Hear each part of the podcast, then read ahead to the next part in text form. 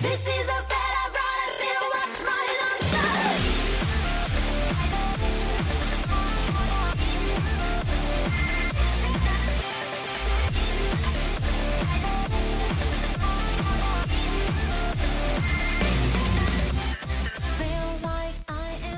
Bem-vindos ao Chá de Trovão do episódio 41 de ReZero. Eu sou o Thunder e eu vou bater cabeça na parede pra não esquecer do beijinho da mamãe. Ó, que coisa fofa. Eu sou o Igor e, meu Deus do céu, esse episódio que o Suehiro trabalhou, sensacional. Sensacional, cara. Sensacional. Com direto até nerf na Emília, hein? Sacanagem, hein?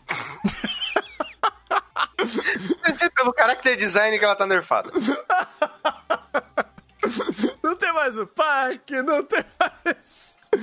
Não tem mais poder. É é complicado, é complicado. Nerfar a Emília. Nerfar a Emília. Ai, ai. É, cara, uma pergunta antes de tudo isso. Eu não lembrava que eles tinham. o- Que o Subaru tinha algum rolê do. De, sabia de alguma coisa da mãe do. Do Garfield. Eu, eu, eu fiquei meio tipo, peraí, mas da onde você tirou essa informação, cara? Eu, eu, escle- eu esqueci alguma coisa, provavelmente. Temporada passada.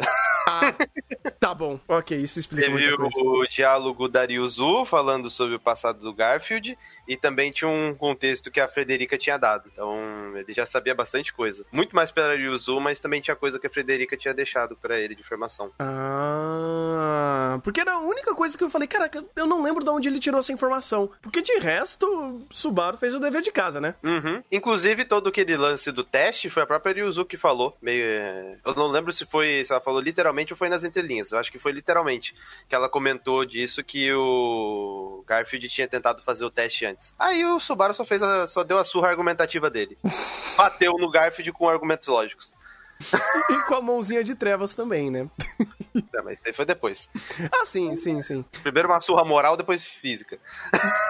Duas surras físicas, né? Porque tomou, tomou o, o cristalzinho no, no, no tigre e falou: opa, pera aí, aqui não. Não, não vai, desper- desper- despertar o tigre porra nenhuma. Toma o cristalzinho e vem bater de, de, de mano a mano, né? Mas, cara, eu gostei porque dessa vez é, o Subaru não apenas deixou o Garfield de lado, mas, bem, se ele colocou como em primeiro plano, até uma coisa que a gente tinha comentado eh, na, no episódio passado, que o, me- o menor dos problemas nesse momento era o Garfield. Então, não precisa lidar com ele. E agora que ele bateu em todo mundo e chegou cara a cara, tete a tete com o Subaru, aí sim ele virou um problema de fato pra ser resolvido. E aí, o, o- o Subaru fez o que deveria ter feito. Resolveu o problema. É, conversou com, com o indivíduo, com o Bakugou, com a pessoa assim que, que é meio explosiva, que só resolve as coisas na porrada. E aí deu a toda a sua argumentativa, tanto com a conexão com a mamãe, tanto com o, até as ambições dele e até a, a, a forma que ele lida com as coisas, de ser super explosivo e não ligar muito pra ninguém e se acovardar é, nesses, nesses ideais que não tava sendo bom nem pra ele nem pra ninguém, vamos dizer assim, porque ele poderia estar ali com, é, com a forma engessada que ele via tanto o seu passado quanto a forma que ele, ele até disse, né? Eu vou virar a barreira aqui, eu que vou fazer ah, a frente de tudo isso e eu vou, eu vou proteger de todo mundo desse mundo lá fora. Mas isso acabava prejudicando outras pessoas que tentavam fazer o rolê certo. Então, é, você não apenas resolver a coisa num micro, mas resolver ela num macro, porque faz sentido resolver o problema dele para o meu problema não se prejudicar por causa da, do- do- da infantilidade dele, é que é até engraçado porque ele tem 14 anos, é, fez sentido. E resolveu da forma mais interessante, porque é, era só uma surra argumentativa que ele merecia. E, e- e foi isso. E, e foi coerente. Parabéns. É, ainda tem um aspecto que a gente até chegou a comentar na- nos, nos últimos dois episódios, que foi a, a ideia do Subaru agora é,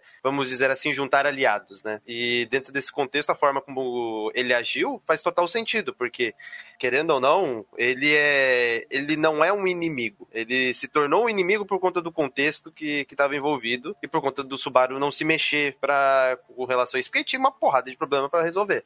E quando ele veio para primeiro plano, aí beleza, aí vamos resolver o problema. Mas é é, desde o começo, o Garfield ele não é o vilão. Ele é basicamente o antagonista daquela situação e que, querendo ou não, em algum momento ele ia se tornar um aliado pelo, pelo próprio contexto. E a forma como foi trazido aqui é até interessante que, diferente de muitos outros momentos, aqui você não tem aquele senso de urgência, como foi da última vez que o Garfield se transformou, que saiu matando todo mundo e deu até aquela situação do, dos coelhos, que lá você tinha um senso de urgência, pô, pô, ele vai matar todo mundo. Aqui não, aqui você vê que a própria construção já dava um tom diferente, o próprio Subaru agia de forma diferente, que aqui ele basicamente tinha o controle pleno da situação e não tinha esse falso alarde em torno de tipo, ah, ele vai matar todo mundo, coisas do gênero. Então aqui, vamos dizer assim, o, a forma como foi construído e a perspectiva que foi construído faz total sentido, tanto pelo que o Subaru já tinha de informação e o tanto de carta na manga que ele já tinha desse contexto, de que ele também estava preparado, e da própria forma como o Garfield reagiu, onde ele brigar, por assim dizer, é porque ele não tinha mais argumento. Então, é, ele teve uma derrota moral, aí depois ele foi tentar bater no Subaru e também teve a derrota física.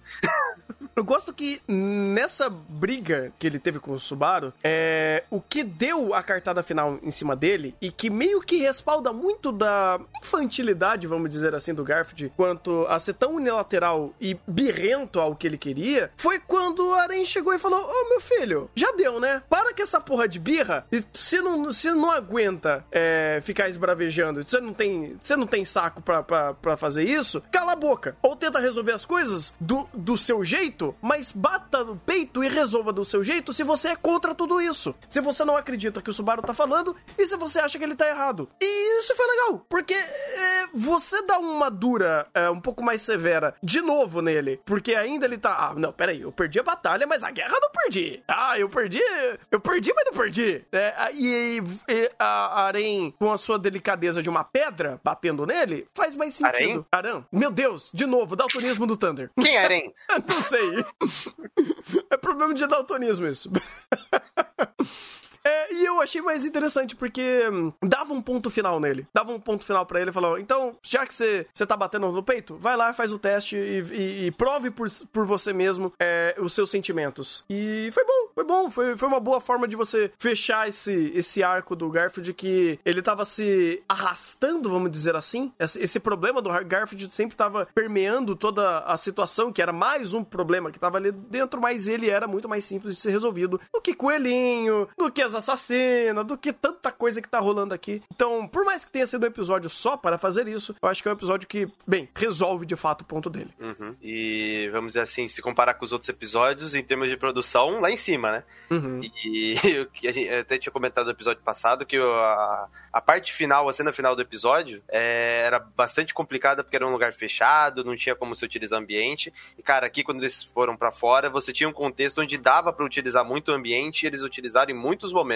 Apesar de não ter, assim, o Sakuga ser basicamente no momento de batalha, é, muito dos enquadramentos dava o tom de que conseguia utilizar muito bem o ambiente, também take aberto, e conseguia passar muito os sentimentos dos personagens. Aqui ficou mais fácil. É, e a direção também soube se utilizar muito bem disso, tanto quando, principalmente quando foi pass- passar o passado do, do Garfield, e conseguiu trabalhar bem isso, porque querendo ou não, ele é um, ele é um personagem que não é aquele personagem que vai descrever pra você perfeitamente, ele vai ser um personagem muito explosivo. Então, esse tipo de momento, pra esse tipo de personagem, é um pouquinho mais complicado de você lidar, porque ele é o tipo de personagem que é difícil você criar empatia nesses momentos pela própria personalidade dele. Ele atrai antipatia, por assim dizer.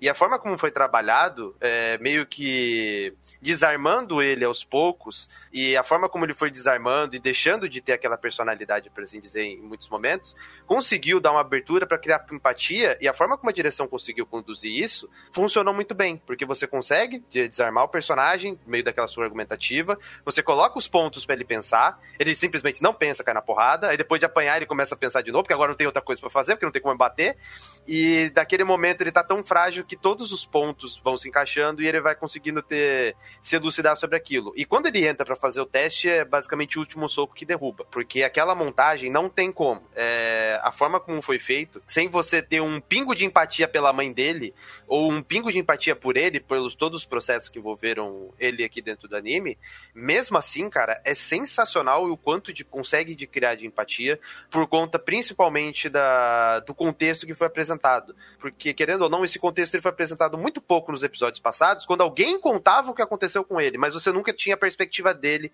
do que ele passou. E a forma como ele entrar naquele passado e ele visualizar aquilo como uma terceira pessoa, aquilo dá muito, traz muito impacto e aquela montagem por si só agrega muito no personagem. Então, você tendo antipatia ou não pelo personagem, pela personalidade dele, esse é aquele momento que, vamos dizer assim, não tem como fugir, porque a forma como foi montado, o contexto que foi apresentado, as motivações em torno do personagem, é tudo redondinho, é uma cena muito emocionante, muito emocionante. É claro que dependendo do personagem, esse tipo de cena tem mais impacto, porque é de, por conta de contexto. Por exemplo, se fosse uma cena como foi do episódio do Subaru, na temporada passada, com a mãe dele, pô, tem muito mais impacto, tem muito mais contexto e tem muito mais carga em torno da situação. Mas vamos dizer assim, por que o Garfield é e representa pro anime, pelo contexto que ele passou, é, essa cena, vamos dizer assim, que foi perfeita porque precisava passar dele, tanto sentimental quanto de motivação. É, essa cena conseguiu ser muito redondinha, vamos dizer assim, com menos contexto, tra trazer mais carga emocional e trazer mais impacto. É, e você se, apro se, se apropria da, toda a construção visual, né? Porque ReZero ele já tem uma roupagem que, quando quer fazer coisinha fofa e bonitinha, consegue. Então você mostrar o Garfield bonitinho, fofinho, ele visualmente é, já é muito agregativo, né? Ele, ele, ele ajuda você a entender é, e você a ter na tela esse feedback visual da cena como um todo, né? Então é bom, é realmente muito bom. Eu só não entendi o rolê do pai dele, ou, tipo, eu não, eu não sei se tinha um bom motivo pra mamãe, vou deixar vocês aqui, eu vou procurar o papai, isso daí eu não entendi muito bem. Então, porque tinha toda um- uma situação em torno de quem consegue sair ou não. Então, Uhum. o Garfield não consegue sair, a mãe, a mãe da- dos dois conseguia e a Frederica consegue. Só que, como, vamos dizer assim, é, é uma área protegida, não teria problema nenhum deixar os dois, os dois lá, por- porque é uma área restrita que ninguém consegue entrar. Uhum. Então, e ela conseguia sair. Dentro de- dessa ideia de, ah, eu vou procurar o pai de vocês, beleza. É, faz um certo sentido, porque não vai ter problema com eles, porque a área é restrita. Eu só não, não entendi o contexto do pai ter sumido. Eu acho que isso daí provavelmente vai ser abordado depois. Pra... Mas aí eu acho que vai não ser abordado pelo ponto de vista do Garfield, mas provavelmente pelo ponto de vista da Frederica. Porque ela já era mais madura, ela já deveria ter um contexto ma- melhor e me- é, maior e melhor do que aconteceu com a relação pai e mãe dela. Então, acho que esse é um bom, bom ponto de que ficou aberto para eles trabalharem o desenvolvimento da Frederica, porque querendo ou não, muito da- do, do que foi apresentado da Frederica eram informações de contexto pro Garfield, mas não a Frederica por si só. E eu acho que esse é um bom ponto para deixar em aberto para trabalhar, ah, trabalhar o contexto da Frederica futuramente. Hum, faz sentido, porque o ponto dele não era nem, não tá nem conectado com o pai, mas o sentimento da mãe de ter abandonado eles, vamos dizer assim. Porque ele te- tinha aquele viés da mamãe abandonou porque ela foi curtir a vida, foi pra balada. Mas não, ela, ela não abandonou, ela foi procurar o papai, porque por algum motivo ele, ele era importante e deixou eles num lugar seguro. Não- ela não abandonou ninguém, né? Ela deixou os filhos no lugar seguro. É, então, esse pro con- contexto pro, pro, pro Garfield já bastava e foi o que a cena de fato mostrou. É porque eu não sabia se tinha algum a mais sobre o papai que já tava começando a respaldar o porquê a mamãe saiu pra ir procurar ele. Eu não sei se era por causa da pensão, talvez. Mas. é, é- era só essa dúvida mesmo, porque, né? É tanta informação aqui e juntando com o meu Cloyster, eventualmente eu vou esquecer muita coisa. Uhum, calma. Tudo culpa do Cloyster. Não, é claro. Mas, cara, ReZero é. É que você assistiu. Você fez PHD em ReZero. V vamos combinar. Fiz? Fiz? Fez. Fez. Fez. É, e aí você lembra de cada detalhe que, tipo, é, é facilmente. Não é esquecível, mas é, você teve lá atrás e você vai ter que puxar da memória daquele ponto. E aí você conecta e pum, junta os bagulho. E é tanto personagem e o chat tá falando que você fez. Então o chat falou, o chat tá certo. é verdade. Tá bom. Eu Ah. aceito, eu aceito que o, tudo que o chat fala é verdade, porque o chat já te, já te chamou de canalha. Então, de fato. Ah, não, pois é. Então, mas isso daí, nenhum segredo pra ninguém, né?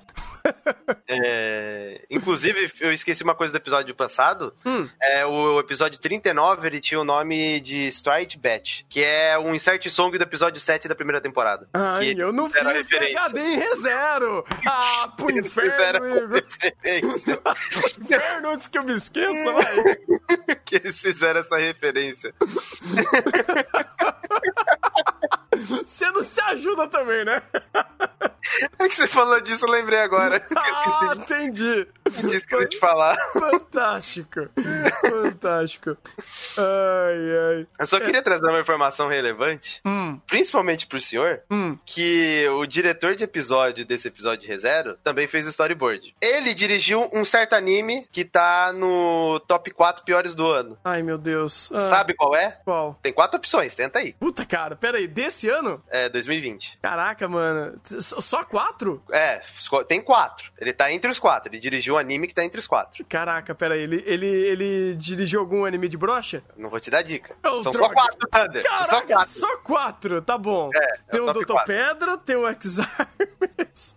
Não, não de 2021, de 2020. Ah, porra, é por isso que eu perguntei desse ano. É, Pera aí, então vamos lá. É... Eu vou abrir o roteiro aqui. Vou abrir o roteiro. Corta demais. tá? Thunder- Realmente, o Thunder vai precisar colar porque ele tem um cluster tão grande que ele não lembra que ele colocou top 4 de piores do ano de 2020. Pra vocês verem como essa lista é extremamente relevante, o cara nem lembra o que ele colocou. Olha, dessa lista, eu consigo chutar ou Darwin's Game ou a Parê. Top 4? Ah, não, pera aí, eu tava... Meu amigo, eu olhei de. Caraca! Tá Meu amigo, tá difícil.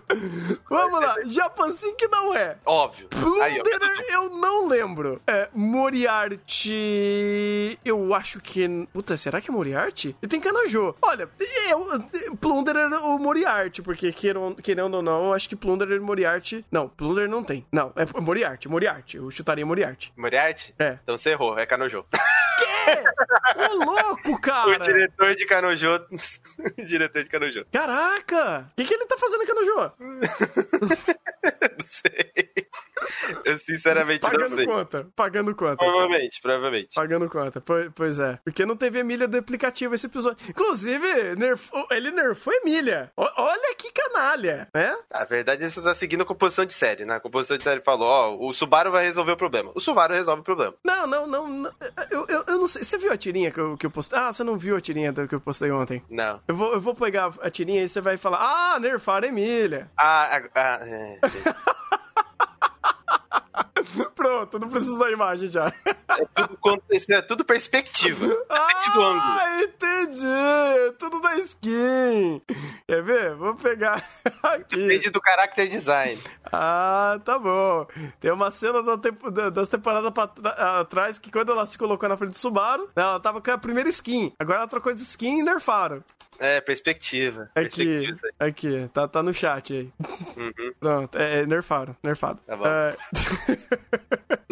e falam que, que skin não, não nerfa personagem, né? Ou bufa. É, o, o ponto, né, falando da Emília e tal, não, não só da, da batata Emília, mas da Emília em si, é, eu achei muito fofo, cara. É, Aí, aí é, é só eu sendo, sendo fanboy, menos que o Igor, porque o Igor não é fanboy, ele é PHD aqui no, em ReZero. Eu, eu achei muito legal quando a Emília chegou e falou: Então, Subaru, ó, é, aquilo, aquilo que rolou agora há pouco, a gente esquece, a gente conversa depois.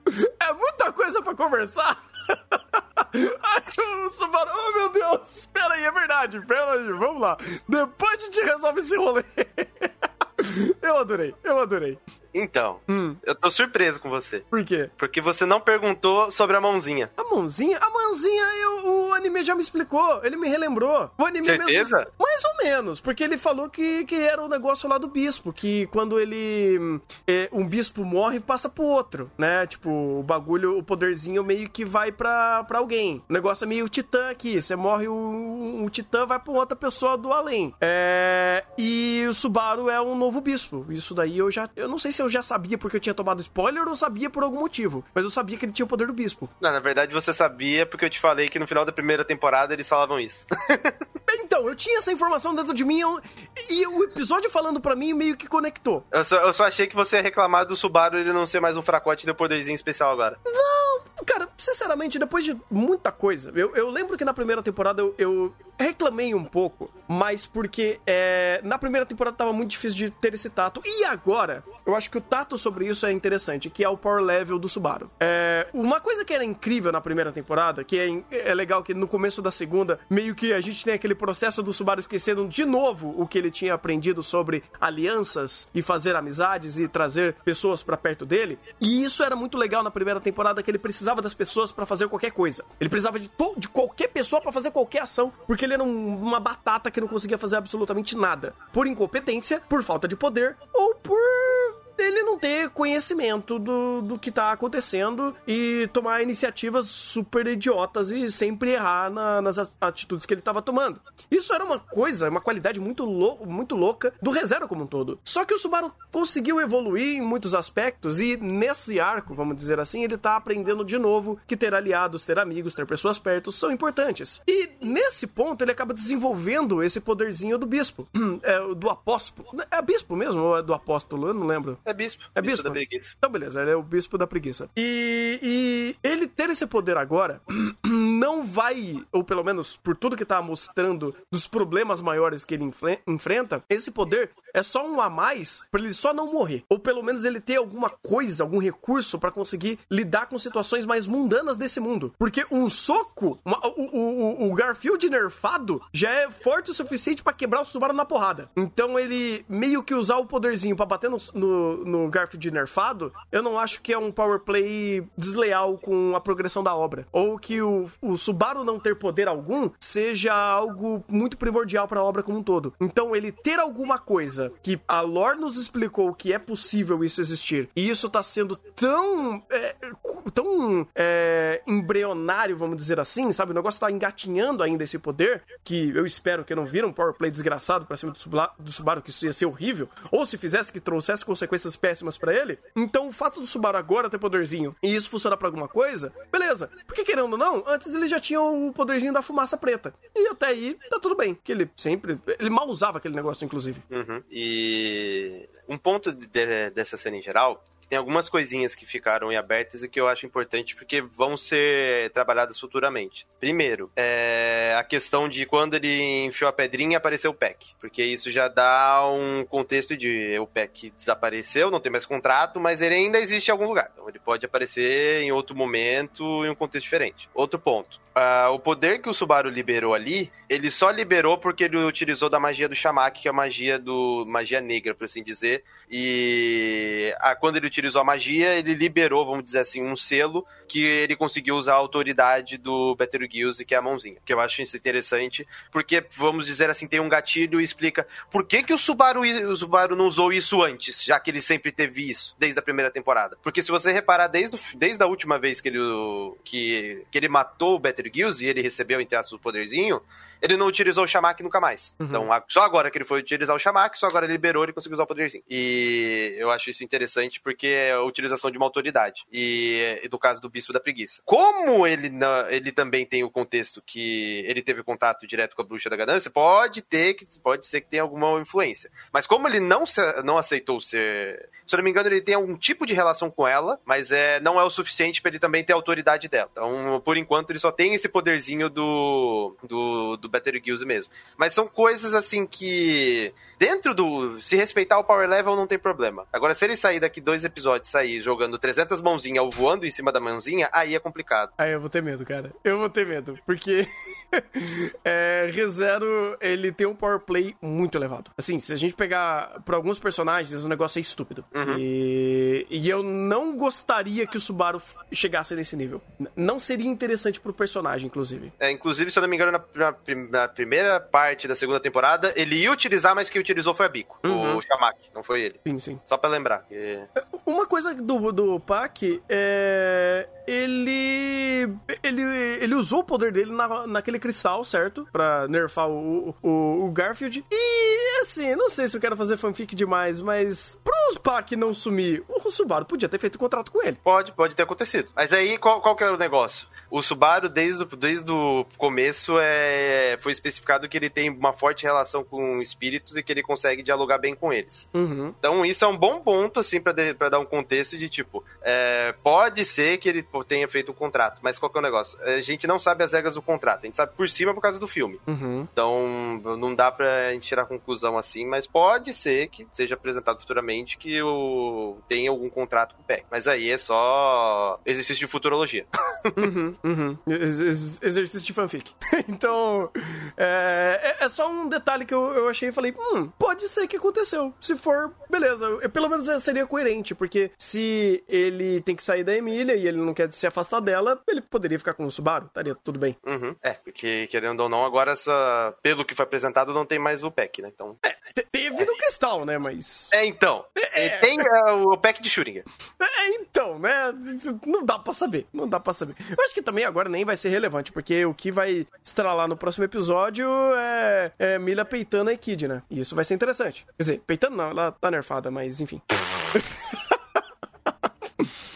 Ai, ai. É, eu não lembro é, se aquilo foi um, um- Tipo, só uma figura de linguagem, mas a. A Echidna chamar ela de filha da bruxa tinha algum rolê desse ou é basicamente uma figura de linguagem mesmo? Então, tem todo um contexto de, de passado da, da Emília, que falam que ela é descendente da bruxa Satela, por causa da aparência. Ela, inclusive, é o receptáculo da bruxa. Então, tem muito contexto em torno disso. E não é só palavras soltas, assim, vamos dizer assim. Não é só uma Uhum. ofensa. Tem toda uma base em torno dela. Interessante, interessante. Porque tem algumas palavrinhas assim que ela, elas são tão específicas que você. Hum.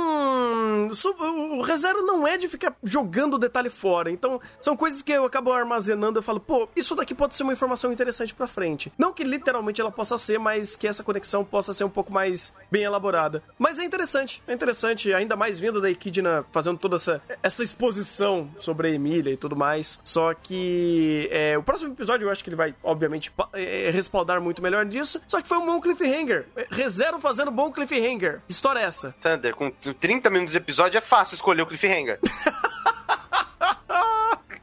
Alguma coisa tem que sair acertar, né? São 30 minutos de episódio, Thunder.